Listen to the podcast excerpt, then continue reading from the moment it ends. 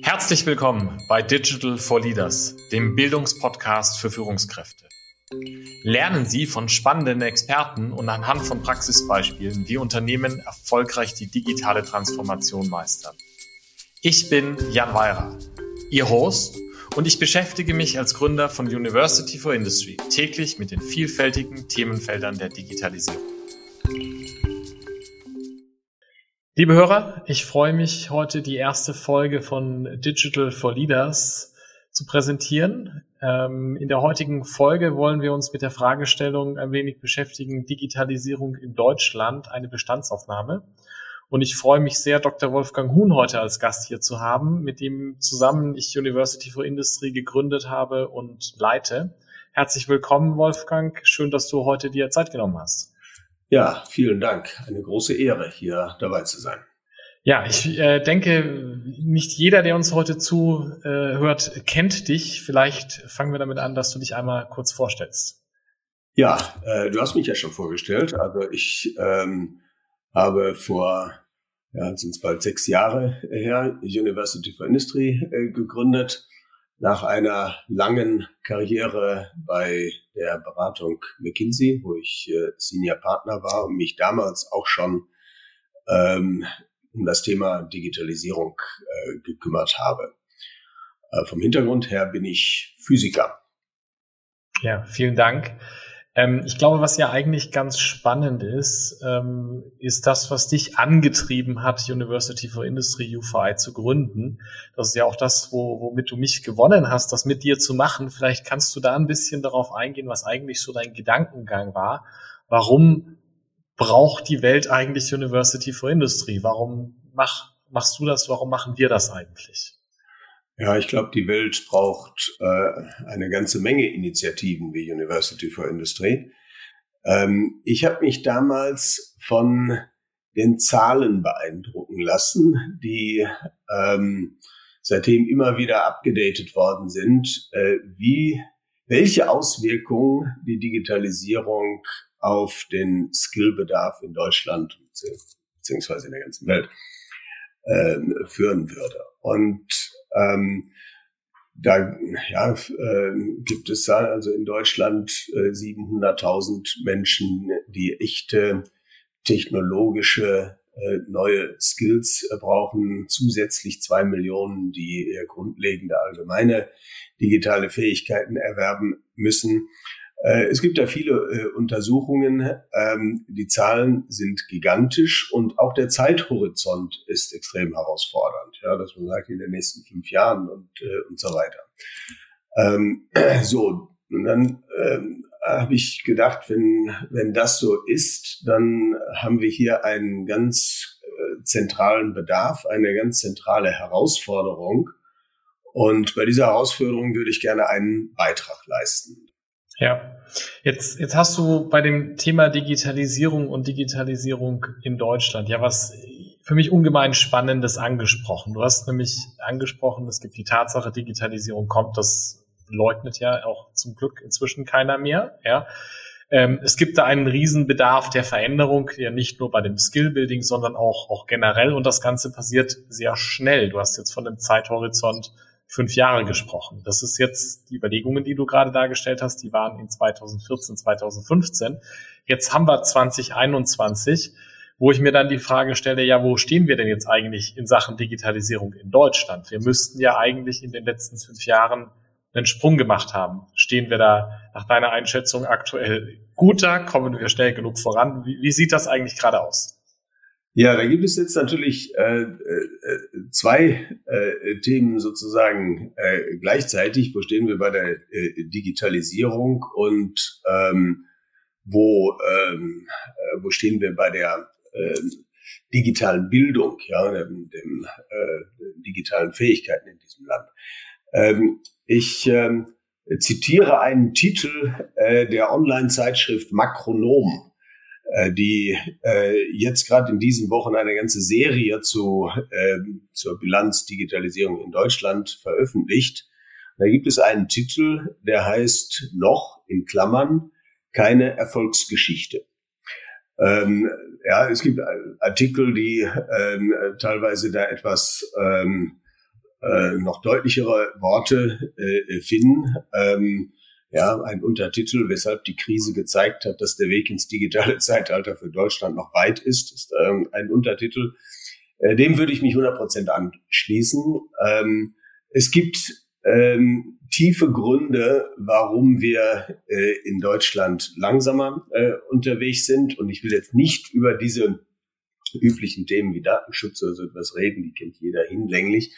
Interessanter äh, finde ich ähm, Beobachtungen, dass die Digitalisierung eine Kultur erfordert, eine Kultur einer ja, Zusammenarbeit. Man arbeitet nicht mehr in so starken vertikalen und arbeitsteiligen Wertschöpfungsketten äh, zusammen, sondern in Ökosystemen.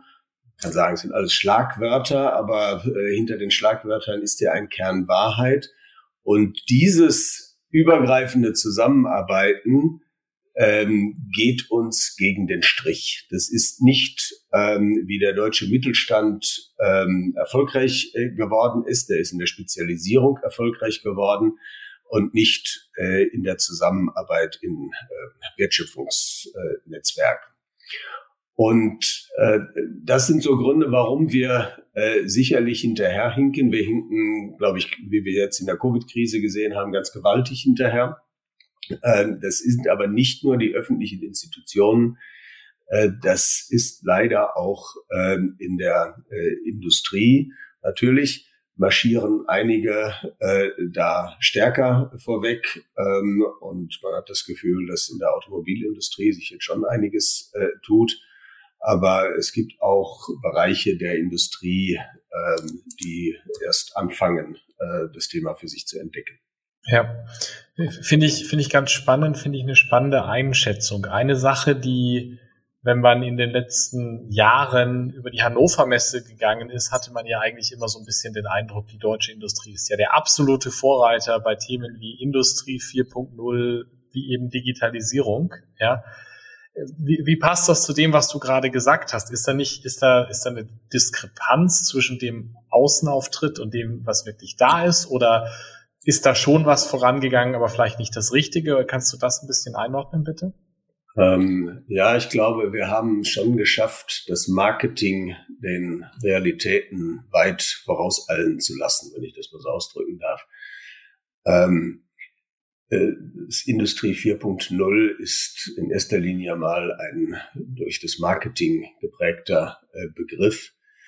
Ähm, und man hat sich ja noch nicht mal äh, auf eine genaue Definition des Begriffes Industrie 4.0 bisher äh, einigen können. Ähm, äh, sicherlich ist da einiges in Bewegung gekommen. Man muss aber unterscheiden zwischen der digitalen Transformation und einzelnen Piloten. Jedes Unternehmen hat natürlich hervorragende Experten, die ja, das Internet of Things verstanden haben, die Connectivity Standards, die genau verstanden haben, wie Machine Learning ähm, im, äh, ja, in der Produktion äh, Potenziale erschließen kann. Ähm, was fehlt, ist eine Massenbewegung. Ja, die einzelnen Pilote machen natürlich faktisch noch keine große Veränderung. Ich kann da tolle Artikel drüber schreiben, ich kann sie gut auf einem Messestand aus, äh, ausstellen. Nur wenn man dann in die Fabrik geht oder in die Verwaltung und äh, guckt, was ist denn hier tatsächlich anders geworden im Tagesgeschäft, dann stellt sich da ein ganz anderes Bild dar. Ja, ja. Jetzt, du, du hast zwei spannende Sachen angesprochen, die, die ich gerne nacheinander diskutieren würde. Ich würde, ich würde gerne erstmal mit der Frage der Standardisierung ansprechen, weil das ist ja durchaus etwas, wo viel Kraft und Energie in den letzten Jahren aus der deutschen Industrie geflossen ist und wo sich mir manchmal auch die Frage stellt, ist das überhaupt der, der richtige Weg, lange Standardisierungsprozesse zu durchlaufen in, in dieser sich digitalisierenden Welt? Kannst du hierzu kurz mal Stellung nehmen? Äh, ja, die äh, Thematik Standardisierung hat ja in der Vergangenheit ähm, enorme Vorteile für äh, die deutsche Industrie äh, gehabt. Ja, ich standardisiere ähm, etwas und ja, patentiere gleichzeitig etwas. Zufälligerweise passt mein Patent ziemlich gut zu dem Standard. Habe ja auch an dem Standard mitgearbeitet. Äh, das hat ähm, enorme Wettbewerbsvorteile ähm, äh, geschaffen und vielleicht war da auch so der Gedanke, und das machen wir jetzt in der Digitalisierung ganz genauso. Äh, wir standardisieren jetzt diese Rami-Architektur und ähm, kriegen dadurch einen Wettbewerbsvorteil. In der das hat in der IT-Industrie nie funktioniert und gewisserweise sprechen wir ja jetzt hier bei Industrie 4.0 schon äh, darum, dass die IT ähm, äh, in die Produktion geht. Ähm, in der IT-Industrie hat es immer de facto Standards gegeben und nicht Normierungen. Und im Unterschied zur Telekom-Industrie, da hat man auch, äh, der GSM-Standard ist ein vereinbarter Standard. Ähm, aber in der IT-Welt ähm, war das äh, nicht so und ist es nicht so. Und äh, deswegen kann man sehr skeptisch sein, ob eine solche Bewegung tatsächlich jetzt den Nutzen liefert und überhaupt zum Erfolg äh, führen kann, wie man sich das so vorgestellt hat. Ähm, ja, man sieht ja, dass in anderen Teilen der Welt anders vorgegangen worden äh, ist, dass man sich viel stärker um Use Cases ähm, gekümmert hat, um auf diese Weise herauszufinden, wo ist denn ein Nutzen, wo ist ein Kundennutzen und äh, viel, ja, um viel schneller und stärker Erfahrungen äh, zu sammeln.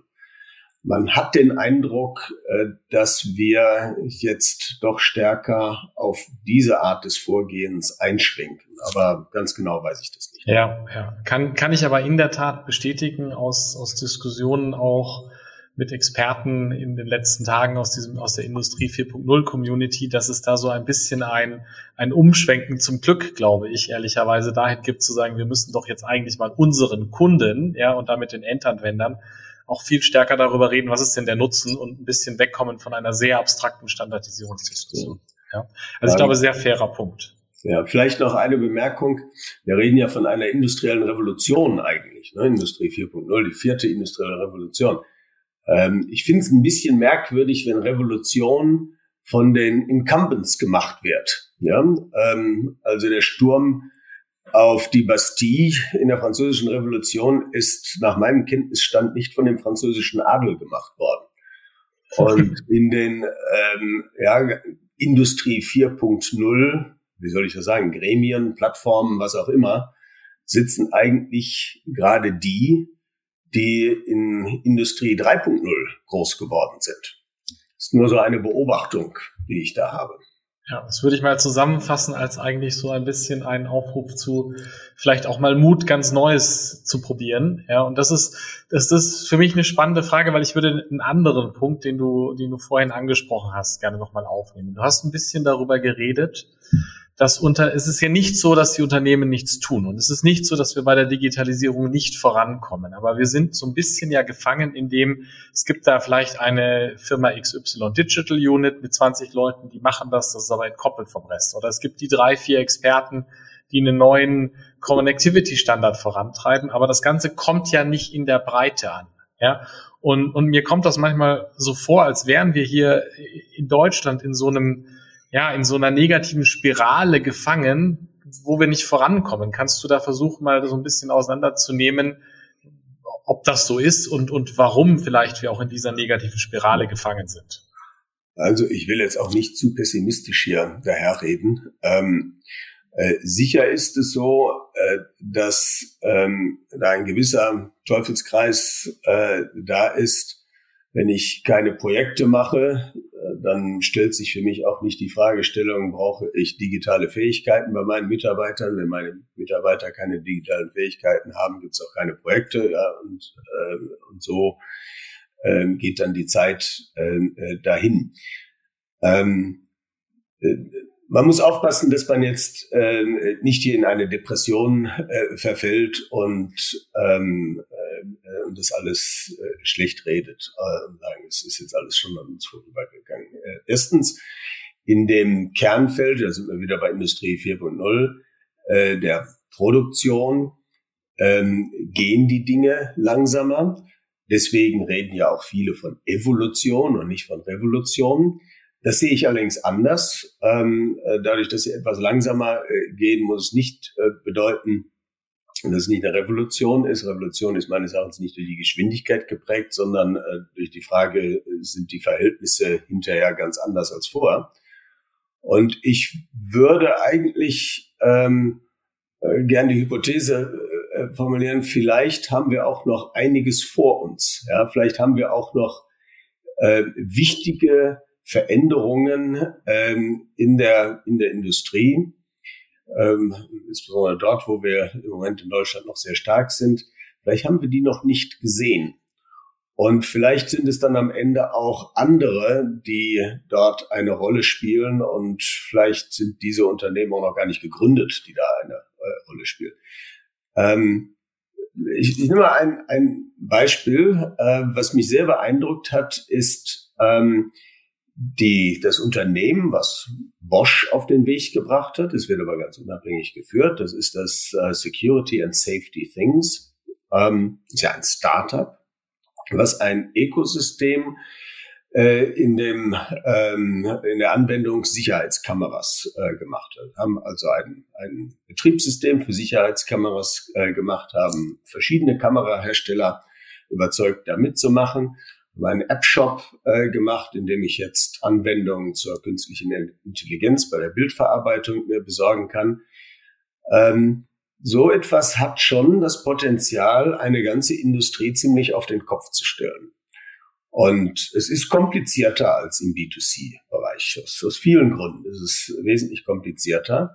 Heißt aber nicht, dass am Ende nicht die Dinge auf den Kopf stellen oder vom Kopf wieder auf die Füße gesetzt wurden. Ja, also es sind, sind dann schon ähm, neue Verhältnisse da. Ja, es ist sehr spannend und es ist ja eigentlich auch ermutigend, dass, dass es ja äh, vielleicht alles noch nicht so schnell ist, aber das heißt ja noch nicht, dass es schon vorbei ist. Ja, jetzt hast du gesagt Startups und, und hast auch ein schönes Beispiel mit diesem Bosch Startup gegeben, können das voranbringen. Ähm, nichtsdestotrotz haben wir ja auch eine Herausforderung, über die wir eingangs schon geredet haben. Und das ist, wir haben ja auch die heutigen Führungskräfte, wir haben die, die heutigen Mitarbeiter, die, die wir ja auch mitnehmen wollen. Und da sind wir dann, glaube ich, auch wieder so ein bisschen bei dem Thema Bildung, wo, wo ich mich frage, wie muss eigentlich das Weiterbilden, das Befähigen funktionieren? Was, was ist aus deiner Sicht das, was wir jetzt hier tun müssen in Deutschland als Land und dann in den Unternehmen und als Führungskraft, um um die Leute dahin zu bringen, dass sie befähigt werden für die Digitalisierung? Gibt es da etwas, was du sagst, das ist ganz zentral? Also zentral ist natürlich, ähm, dass die Führungskräfte überzeugt sein müssen. Ja, die müssen ja nicht selber etwas programmieren, aber sie müssen schon den Gesamtzusammenhang verstehen. Sie müssen wissen, was Cloud mit Machine Learning zu tun hat, was das wieder mit ja, IoT-Plattformen und, und, und so weiter zu tun hat. Ja, und ähm, Sie müssen da die Zusammenhänge verstehen. Ich glaube, da gibt es ähm, dann schon noch einigen Handlungsbedarf. Natürlich haben Sie auch hier wieder, ja, äh, gibt's gibt's Führungskräfte, die das bestens verstehen, aber ähm, es geht ja immer darum, ja, die Mehrheit muss es, äh, muss es verstehen. Und da gibt es ähm, einen, äh, einen Handlungsbedarf. Erst dann kann ich dran gehen und sagen, so, jetzt brauche ich natürlich Requalifizierungen, ich brauche echte digitale Skills, wir brauchen viel mehr äh, Menschen, die programmieren können, wir brauchen viel mehr Data Scientists, das ist ja das Lied, was wir ja täglich in der Zeitung äh, lesen. Das wird aber erst dann unterwegs kommen, wenn die Führungskräfte sagen, ja, und ich brauche 100 äh, Data Scientists in meinem Unternehmen. Ich gebe dafür Budgets frei, ich gebe dafür von den bestehenden Mitarbeitern äh, Zeitbudgets äh, frei äh, und so weiter. Ja, ähm, weil sonst ähm, wird das nicht unterwegs kommen. Ähm, ich ja, die Universitäten ähm, werden nicht genügend Fachkräfte äh, produzieren, äh, um das Zeittempo, was wir eigentlich haben wollen, ähm, äh, äh, durchhalten zu können. Ich muss also, und das ist ja auch gut so, ähm, äh, bestehen, also meinen bestehenden Mitarbeiterstamm neue Fähigkeiten mit auf den Weg geben. Und das kostet nun mal in erster Linie Zeit. Ich glaube, das ist die wichtigste Dimension. Das kostet auch Geld. Das ähm, ist wahrscheinlich gar nicht mal der äh, ein führender äh, Bottleneck.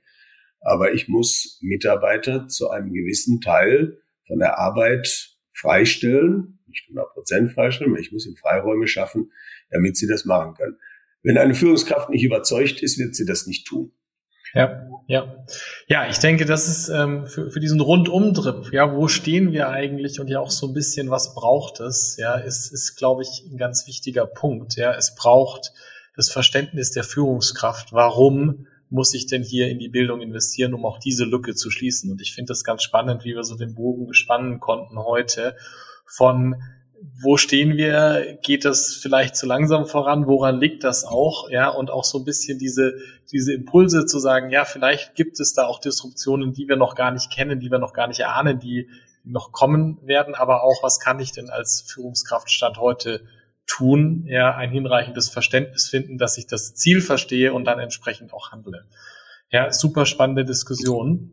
Ähm, zum Abschluss hätte ich noch zwei, zwei Fragen. Und zwar die eine Frage wäre, hast du in letzter Zeit einen Podcast gehört, ein Buch gelesen, einen Blog gefunden, wo du sagen würdest, das ist einfach eine spannende Empfehlung, das würde ich den Hörern von Digital for Leaders mal ans Herz legen, da auch mal reinzuschauen. Ja, ich hatte ja gerade schon eine Artikelserie äh, zitiert. Ähm, auf die bin ich auch ähm, erst vor kurzem äh, äh, gestoßen. Äh, das ist diese Online-Zeitung Makronom, kann man sich gleich merken. Und den Artikel, den ich zitiert habe, ist von dem Henning Vöpel, ähm, äh, der das äh, Hamburger äh, Wirtschaftsinstitut äh, leitet, ähm, Weltwirtschaftsinstitut.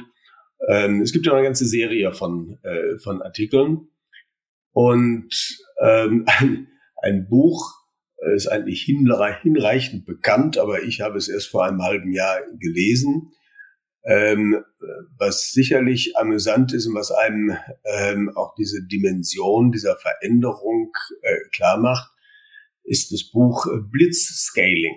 Ja, das äh, ist auch ins Deutsche übersetzt, ist auch unter dem englischen äh, Artikel.